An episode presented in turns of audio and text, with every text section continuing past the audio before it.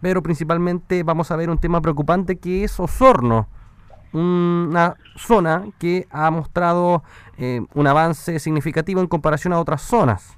¿Cómo se produce esta situación? ¿No hemos hecho caso? Eh, ¿No se han tomado las medidas de precaución? ¿A qué se debe? A ver, yo creo que si bien Osorno hoy día en el último reporte eh, arroja 25 casos en total, es importante destacar que estos casos eh, se dan principalmente 10 de ellos en un clúster epidemiológico. ¿Qué quiere decir eso? Clúster es un grupo de personas contagiadas que se relacionan a un mismo evento o a un mismo establecimiento. Y en este caso, 10 de estos, de estos 25 corresponden a personas que fueron a un mismo culto religioso hace unos días atrás y todas participaron en el, mismo evento y se contagiaron de la misma forma. En, el fondo estuvieron todas en contacto directo con un caso que salió confirmado y que ahora los hace a ellos también ser casos confirmados. O sea, aquí pasó algo totalmente irresponsable por parte de estas personas o por aquel sujeto que congregó al culto.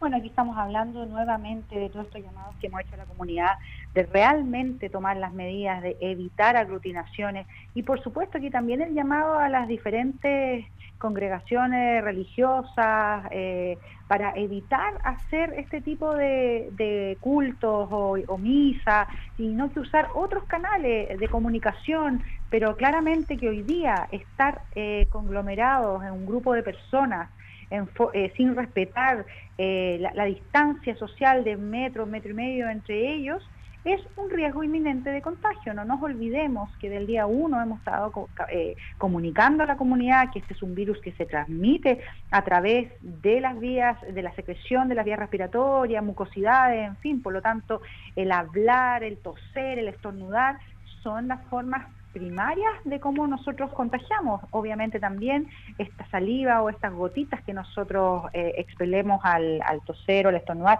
quedan en superficie o, en las manos si nos tapamos la boca y después eso, ese contacto también favorece la transmisión. Por lo, tanto ahí vuelve a tomar más relevancia y, el, nuestro llamado a ser rigurosos con el lavado de manos, con la limpieza y desinfección de superficies, de los baños, de las cocinas, con no compartir los elementos, en este caso los cubiertos, los elementos para, para comer. en la casa nosotros tenemos que aplicar este tipo de hábitos en forma permanente porque hoy día estamos, estamos frente a mayor cantidad de casos. Esto lo, dijimos desde el primer día. Estábamos aumentando y, está proyectado para la región que el pic de casos se dé cerca de la segunda semana de abril. Por lo tanto, hoy día es cuando más tenemos que trabajar en la prevención para que esta tasa de contagio sea lo más aplanada posible y con eso, por supuesto, el porcentaje de pacientes complicados que requieran cuidados intensivos sea la menor, la menor posible. Y ese es un llamado, volvemos a hacer el llamado a la gente. Nosotros, los toques de queda son para respetarlo. Nosotros estamos aumentando más recursos para poder fiscalizar las personas que están con cuarentena obligatoria. Eh, van a haber sanciones que van a ir desde 2, 3 UTM hasta 1000 UTM. Vamos a hacer las formalizaciones que correspondan, porque aquí llegamos un minuto donde el cuidarnos todos también tiene responsabilidades que hay que asumir. Y aquí el llamado es a ese, es a cumplir, a cumplir las cuarentenas cuando la tengamos indicada, es hacer aislamiento social, porque hoy día el, ir a lugares públicos, a tener que a estar aglomerados, es un riesgo inminente. Estamos haciendo los llamados también a las empresas a favorecer, por ejemplo, el uso de, la, de todos los sistemas de Internet, ya sea para, para, por ejemplo, la clave única, que es una, es una clave que se va a ocupar ahora en los salvoconductos.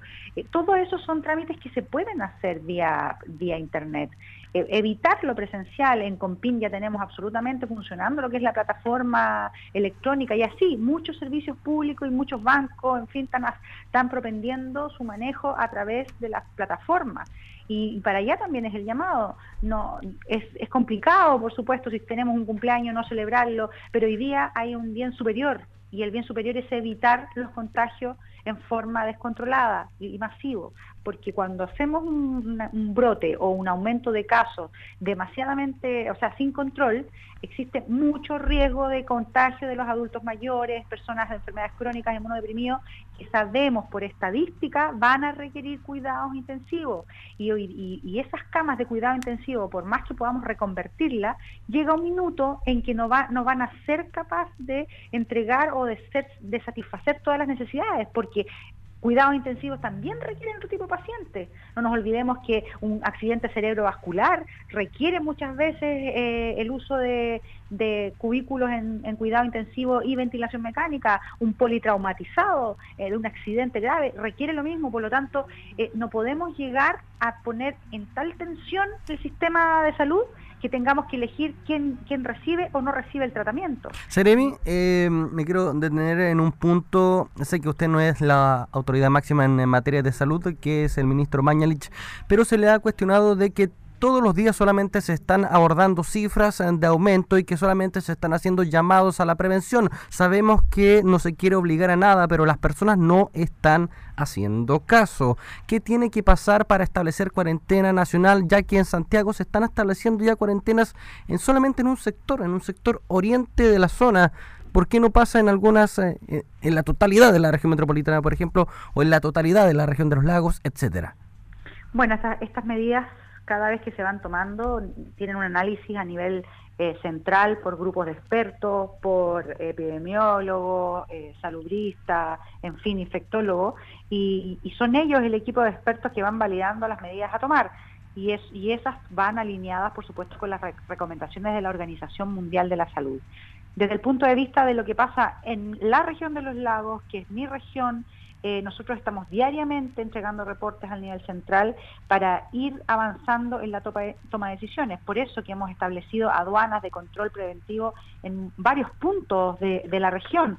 Estamos hablando en Palena, estamos hablando que hoy día empezó a funcionar en San Pablo, una aduana de control preventivo en San Juan de la Costa, estamos trabajando con otros municipios para implementar también controles preventivos al ingreso a esas comunas y esos son temas que, estamos avanzando. Una cuarentena total es una facultad que yo como Seremi no tengo para poder eh, decretar, pero sí, por supuesto, todos los controles preventivos, que es el trabajo que estamos haciendo, vuelvo a insistir, con los municipios, con provincias y, y, para allá vamos a seguir implementando las que necesitemos para que la comunidad esté tranquila. Pero volvemos a lo mismo.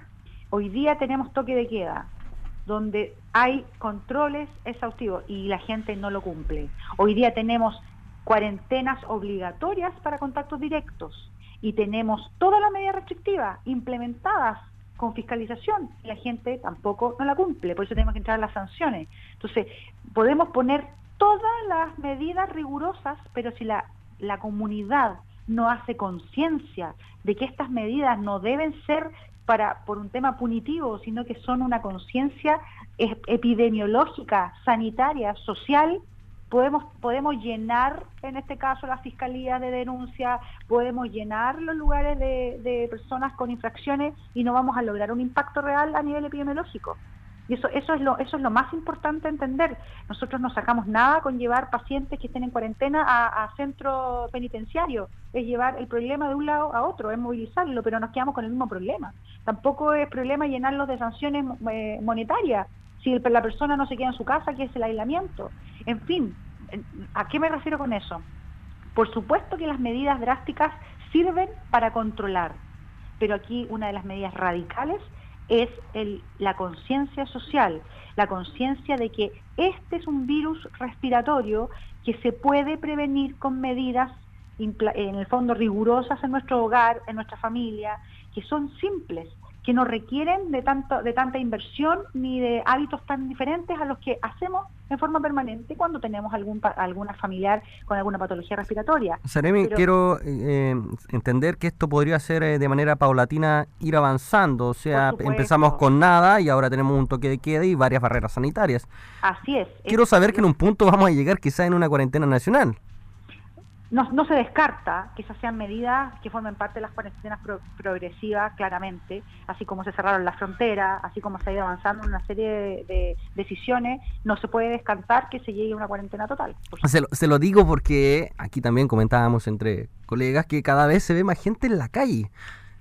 Eso es lo que nos pasa a nosotros también, ¿no? Eh, de hecho, hasta las Fuerzas Armadas, los bomberos, carabineros, sale con megáfono, estimula que la gente no salga, pero vemos una dificultad enorme en, entender que esto es, un, es una medida de prevención que nos cuida a todos, en entender que somos todos eh, posibles factores de riesgo y estamos todos expuestos al contagio. Por lo mismo, vuelvo a insistir, no, no nos vamos a cansar en hacer por, a través de todas las vías, redes sociales, ustedes, los medios de comunicación formales, llegar a, a través de todos los canales que, sean necesarios a la comunidad en general. Aquí el llamado es cuidémonos entre todos. Es la única opción de que el control de casos también eh, tenga un freno. Eh, vuelvo a insistir, podemos llenar la red de ventiladores mecánicos y camas, podemos llenar de restricciones, pero si no existe una concientización de que tenemos una responsabilidad sanitaria en un estado de excepción, de catástrofe, por una emergencia sanitaria, eh, vamos a, va a ser muy lento y vamos a, vamos a tener que, en el fondo, llorar muchas pérdidas por no haber tomado las medidas cuando correspondían. Se entiende, Seremi. Vamos con una consulta que nos hace nuestro colega desde Puerto Montt, Andrés Quinchamán. ¿Qué tal? ¿Cómo está, Seremi? Muy buenas tardes. Bueno, lo imaginamos con mucho cansancio, muy agitada, producto de estos intensos trabajos que se han desarrollado estos días. Pero en relación a este tema, fíjese que hemos tenido eh, llamados, por ejemplo, de una, un sector de Estado, por lo demás, como es el puerto en Portmont, que está ubicado en la costanera de la ciudad de Puerto Montt. En ese lugar, los funcionarios de aduana, ellos eh, literalmente han dejado de operar en este lugar, eh, entre otros trabajadores también del puerto, porque ellos dicen que no cuentan con las medidas de seguridad. Incluso desde ese lugar han desembarcado pasajeros que han dado positivo de coronavirus de los cruceros, por supuesto que ya todos conocemos cómo es el Silver Explorer. Incluso hoy se realizó una operación de esa naturaleza en ese lugar y el personal en general no tiene las medidas de seguridad adecuadas según lo que se ha indicado, lo que pone en riesgo y por lo demás, según también nos indicaban desde adentro de, esta, de este puerto, que hay personas que incluso, tantas personas crónicas, que están trabajando en ese lugar y como ya hemos, sabemos, esto por supuesto están en el grupo de personas de riesgo. ¿Quién fiscaliza? ¿Cómo se hace? Porque considerando que por lo demás el puerto en Pormón es parte del Estado de Chile, particularmente acá en la región de los lagos. A ver, yo creo que la consulta que tú me haces hay que dividirla en dos áreas. La primera tiene que ver con la salud ocupacional de los funcionarios de Empormón y eso está siendo fiscalizado y nosotros vamos a volver a fiscalizar el cumplimiento de los protocolos de uso de elementos de protección personal. Eso es una obligación de los empleadores, independiente del origen del empleador, sea público o privado, esa es una obligación contractual. La segunda línea que tú me estás hablando tiene que ver con el crucero y desde ese punto de vista, cada vez que ha, habido un desembarco por condiciones de salud de un pasajero, se cumple un corredor sanitario. Y de hecho no hay ningún funcionario del puerto que tome eh, el contacto directo con este pasajero, a no ser que sea que forme parte del corredor sanitario. De hecho, la coordinación se hace con el servicio de salud Reloncaví, porque el rescate se hace a través de un sistema de ambulancia, cuando ya está definido cuál es el lugar donde va, donde se va a hospitalizar al paciente, en qué condiciones, y esa es una evaluación que comienza desde el gobernador marítimo con la, con la en este caso el estado de salud del pasajero al interior del crucero con su evaluación y su, y este pasajero se baja con todos sus elementos de protección personal lo cual disminuye absolutamente la posibilidad de exposición del resto del resto de, de, que le rodea y si a eso le sumamos que los funcionarios de aduana no están a menos de un metro de cercano de este paciente que ya bajaba eh, de acuerdo a las condiciones de un corredor sanitario su riesgo real es bajísimo pero independientemente de eso, vuelvo a insistir, lo que sí vamos a fiscalizar es el cumplimiento de los protocolos de salud ocupacional con respecto a las obligaciones de los empleadores. Perfecto, Jeremy. Quiero llevarla a otro punto. Sabemos que se reguló el eh, precio de los test para determinar el coronavirus. En FONASA se supone que es gratis y en el sector privado de USAPRE el precio máximo es de 25 mil pesos, ¿no me equivoco? Así es. Ya, em, hay una denuncia en el Hospital Base de Osorno donde un paciente acusó un cobro de 500 mil pesos por un test para descartar coronavirus. ¿Qué sucedió ahí en el recinto hospitalario? A ver, eso es un evento absolutamente fuera de lo, de lo pensado. Aquí hay que dejar dos cosas claras. El, test de coronavirus tiene gratuidad absoluta para, para aquel paciente que tiene indicación médica de hacerte el test Eso no quiere decir que yo hoy día o, cualquier persona hoy quiero hacerme el test y voy y me lo hago y me lo tienen que hacer y sea gratis. Necesita la indicación médica. Eso es lo primero. Segundo, eh, obviamente que en un servicio público con ese nivel de costo debería puede hacer un reclamo a la Superintendencia de Salud por, eh, en este caso, temas de arbitrariedad o, eh, abuso en el, en el caso de, un cobro de ese, de ese tipo, nos llama la atención porque de hecho está codificado el, el, el test en arancel FONASA y en los establecimientos públicos no se puede cobrar otro valor que no sea el arancel FONASA. Y el arancel FONASA dice claramente el valor que menos que cerca de los 25 mil pesos, diferentes fuera en una empresa privada que a veces hacen tablas de indexación con los aranceles FONASA, pero en un establecimiento público la obligación es el cobro de los aranceles FONASA. Perfecto, entonces aquí una investigación de por medio solamente. Por supuesto, aquí tiene que hacer la denuncia oficial con todos los elementos para demostrar que fue en una entidad pública donde tuvo ese cobro. Seremi, usted ah, llama... y que el paciente es un paciente FONASA. Ok, Seremi, usted llama a la prevención, a la ciudadanía, de que tiene que tomar las medidas de higiene básicas, podemos decir. ¿Qué sucede en casos excepcionales? Quizás me estoy yendo muy lejos, pero por ejemplo, Sabemos que a las personas en situación de calle los eh, recoge el Ministerio de Desarrollo Social y Familia. ¿Qué pasa con las personas que viven en campamentos, que ni siquiera a veces tienen agua para poder eh, bañarse? Bueno, claramente ahí el llamado es a los municipios. Los municipios son quienes están coordinando la ayuda a todos sus campamentos. La mayoría de los municipios tiene totalmente conocidos los campamentos que le corresponden y ahí eh, nosotros hemos tenido conversaciones con algunos eh, alcaldes y ellos están ayudando a entregarle en ese, en ese caso las mínimas condiciones para poder evitar los contagios, pero claramente ahí el trabajo tiene que ver con la autoridad comunal y después con el apoyo de, obviamente, ministerios con, en este caso, programas sociales para eh, ese tipo de, familias vulnerables. Pero hoy día el trabajo del desarrollo social está enfocado en ese paraguas gente en situación de calle y aquí también entra la gente asociada a campamentos. Ahí está el llamado también al municipio local. Otra cosa, las ferias no se van a cerrar, tengo entendido. Ferias libres. A ver, nosotros hoy día hemos trabajado y hemos hablado con los alcaldes un poco cuál es el programa o el protocolo que queremos hacer con ferias. No se descarta que de aquí a un tiempo más tuvieran que cerrar, pero el llamado ahora es a, trabajar con el municipio, que en la mayoría están a, cargo de, las, de, los, recintos donde se realizan las ferias, para estimular un ordenamiento en cómo se colocan los módulos, en llamar al, al, orden, cómo va, por ejemplo, la espera de, lo, de la gente, porque no nos olvidemos que las ferias muchas veces es el lugar donde la gente de más bajo ingreso y más vulnerable tiene la capacidad de comprar eh, los elementos básicos de alimentación y donde también gente rural tiene como único eh, sustento e ingreso la venta de sus productos en este tipo de feria. Por lo tanto, el cerrarla en forma tan arbitraria implicaría un daño enorme desde el punto de vista de las posibilidades de la economía de aquellos grupos más vulnerables. Por lo tanto, aquí el llamado a los, a los municipios es a trabajar en conjunto para establecer medidas de protección y evitar contagio. Capacitar también a los encargados de diferentes puestos en la feria, a ordenarla, en fin, hay medidas que pueden implementarse para evitar aglomeraciones y aquí el llamado número uno es a eso, a la educación y a las recomendaciones, no entrar a un cierre total que claramente va a afectar a los más vulnerables que hoy día necesitan de ese ingreso para poder seguir subsistiendo.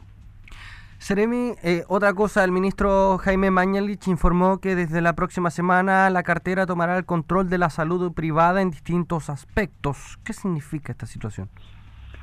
Eh, dentro de un decreto donde nosotros nos cataloga al país como en estado de excepción y definido una zona de catástrofe por emergencia sanitaria, las atribuciones que puede tomar el Ministerio de Salud es hacerse cargo de toda la red, en este caso de camas, que haya tanto en la red pública como privada. Y, al hacerse cargo de eso implica que toda necesidad que, que necesite el servicio satisfacer a través de hospitalizaciones la pudiera hacer no solo en los recintos públicos, sino que también hacer uso de las camas privadas. Esto es una medida, vuelvo a insistir, extrema que faculta al Ministerio de Salud en casos como, esta, como este estado de excepción por catástrofe sanitaria.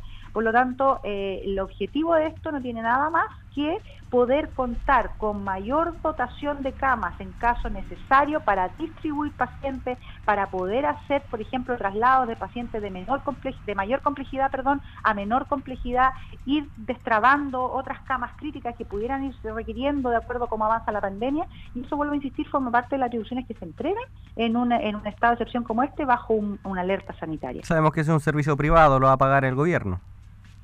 En el fondo el, el, gobierno se hace cargo de todo. El gobierno toma esas camas y las transforma en parte de su red. Pero no es gratis, digamos eso.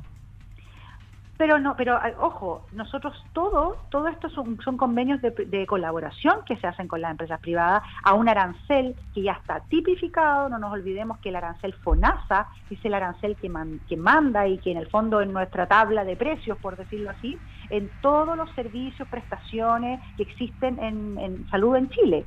Sí, pero eh, lo que yo digo, el, paciente que necesita recurrir por extrema medida al recinto privado no va a pagar, pero eh, eso lo cubre, eso lo cubre el Estado. Si es derivado por el servicio de salud, en este caso la atención pública, no va a tener costo aparte. Es una cama que va a formar parte de la red. Ya, pero el Estado lo paga. Por eso. Ya, Así como va a cualquier hospital, una cama va a formar parte de la red asistencial. Perfecto. Tenemos una pregunta nuevamente desde Puerto Montt con nuestro colega Juan Rafael Maldonado. Scarlett, agradecerle estos minutos con Radio Sago. Scarlett, en las últimas horas eh, hemos sido testigos del trabajo incesante que ha realizado la Seremi de Salud, pero también de eh, lo que han debido enfrentar respecto de la acción de pequeños grupos de personas que han interrumpido el tránsito, el tránsito libre entre la isla de Chiloé y el continente. ¿Cuánto afecta para el trabajo que está liderando la autoridad sanitaria aquí en la región eh, para enfrentar la pandemia del coronavirus? ¿Cuánto afecta este tipo de acciones que están ocurriendo, reitero, en el cruce del canal de Chacao entre Chiloé y el continente? Bueno, la verdad afecta muchísimo y no solo porque tenga que ver con corte en el fondo del flujo libre de tránsito o del cumplimiento de normativas que hoy día se están implementando por el cordón sanitario, sino que tiene que ver con que todos esos eventos donde se agrupan masivamente adultos, niños, personas mayores, embarazadas, es un foco enorme de riesgo de contagio. Nosotros desde el día uno que empezamos la implementación de la aduana dijimos que en Chiloé teníamos vigilancia de casos sospechosos y no podíamos descartar que en cualquier minuto empezaran a aparecer los casos sospechosos transformándose en confirmados. Y eso es lo que hoy día está pasando en Chiloé. Ya tenemos dos casos confirmados y esto puede ir aumentando a medida que pasen las semanas. Por lo tanto, el el hacer movilizaciones que impliquen una aglomeración de personas de todas las edades, de grupos de riesgo, es para nosotros una tremenda debilidad sanitaria, porque estamos hablando de grupos que se están exponiendo, que pueden transformarse el día de mañana en contactos o casos, y por supuesto que mientras más casos tengamos en la red de Chiloé, para nosotros va a ser más complejo. No nos olvidemos que tuvimos que establecer un cordón sanitario en Chiloé, eso quiere decir que nadie sale ni nadie entra solamente la cadena de suministro de temas de, servicios críticos y, específicos y todos aquellos que no, no impliquen un riesgo ni sanitario ni medioambiental, pero también el día de mañana podemos tener crisis si es que tenemos pacientes que hay que trasladar. Hoy día estamos, eh, estamos haciendo un, cordón que bloquea el archipiélago, pero con todos los riesgos que eso implica también para la gente al interior, si sigue tomando este tipo de acciones que son temerarias desde el punto de vista de la protección y de toda la campaña potente que hemos estado haciendo con respecto a evitar este tipo de situaciones como medida real de prevención de contagio. Por último, Seremi, eh, usted nos eh, dijo que la segunda semana de abril, en plena Semana Santa, tendríamos el pic de casos acá en la región de los lagos. ¿La red hospitalaria, la red de salud de la zona está preparada para aquella situación o más en un futuro? A ver, nosotros estamos trabajando porque ese, ese pic es lo que se espera a nivel nacional que, que suceda. Y lo que hemos tratado de hacer nosotros en todo este tiempo es lograr que la tasa de contagio que llevamos hasta ahora se mantenga en esta velocidad, se mantenga eh, en esta cantidad de casos por día y no supere, no tengamos brote en, lugares especiales. Por eso hemos sido tan rigurosos con, con, cuando hemos determinado un caso de contacto, o sea, confirmado hacer la cuarentena inmediata, aunque eso implique mucha gente, por algo en el Departamento de Salud Municipal tenemos 84 personas en cuarentena o en la Policía de Investigaciones 12, 13 personas, casi una unidad completa, porque hemos sido muy rigurosos a la hora de determinar cuarentenas obligatorias. ¿Y esto tiene que ver con qué? Tiene que ver con evitar brotes evitar casos, número de casos en forma descontrolada y con eso, por supuesto, tener la capacidad de una red que en este, en este minuto está trabajando a, full para convertir camas para, para tener mayor equipamiento de, en este caso, ventiladores mecánicos, eh, favorecer el tema de, los insumos, no olvidemos que se ha trabajado potente en el uso racional de los elementos de protección personal. Y, por supuesto, con esto poder eh, enfrentar a un aumento de casos paulatino, sostenido, que no, no forme en ningún caso parte de un brote, pero por supuesto que tengamos la capacidad de, responder. Y ese es nuestro gran desafío, el cómo hoy día establecemos todas las medidas para que nuestros brotes, o sea, perdón, nuestro, nuestra tasa de contagio no se transforme en un brote. Perfecto, Seremi, muchas gracias por darnos este tiempo. Sabemos que tiene demasiado trabajo y le mandamos ánimos también para que pueda sostener esta situación y ayúdenos con, con, esta campaña que hemos tenido social a través de ustedes, que son los medios formales, invitar a la comunidad a no creer de repente información que baja por canales no oficiales. Ustedes son los canales oficiales y, y ayúdennos a unirnos todos en contra del COVID-19. Que esté muy bien, muchas gracias. Gracias a ustedes. Usted está en sintonía de Radio Sago. Estamos haciendo ciudad. Hormigones Gafló indica la hora en Radio Sago. Es la hora 17, 43 minutos. Hormigones